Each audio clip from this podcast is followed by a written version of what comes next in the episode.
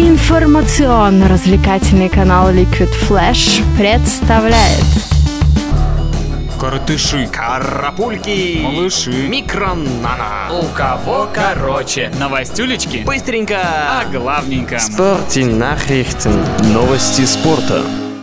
Лига Европы – турнир рангом послабее, чем Лига Чемпионов, что подтверждает хотя бы состав участников. Однако интересные и упорные матчи здесь никто не отменял. И пусть разброс сил соперников на групповой стадии действительно велик, к играм плей-офф, когда турнирную сетку дополнят 8 неудачников Лиги Чемпионов, он значительно сглаживается, и борьба в некоторых поединках становится настолько острой, что позавидовать могут даже участники главного Евротурнира. К тому же российские клубы в этом соревновании постоянно пробиваются в весеннюю стадию. Понятно вам, уважаемые?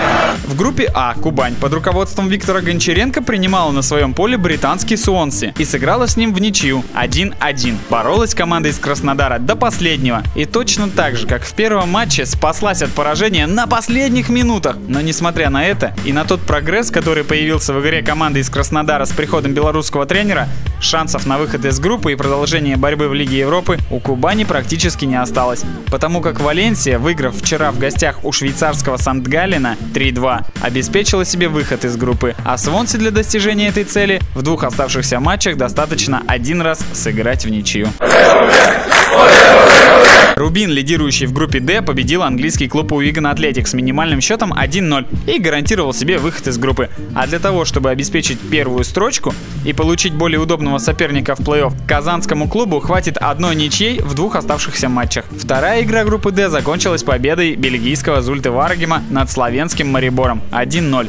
А это значит, что борьба за второе место будет нешуточной. Сейчас его занимает Уиган с пятью очками. Следом идет тот самый клуб со сложно произносимым названием Зультевараге, у которого 4 очка. А Марибор, хоть и замыкает турнирную таблицу, имеет в активе 3 очка и сохраняет все шансы на выход из группы.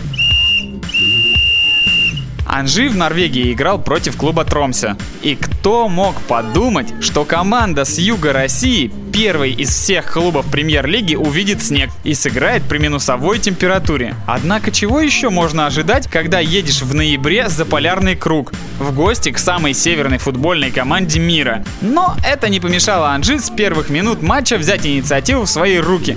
Опасных моментов игроки российского клуба создавали больше и били поворотом гораздо чаще. Вопрос был только один.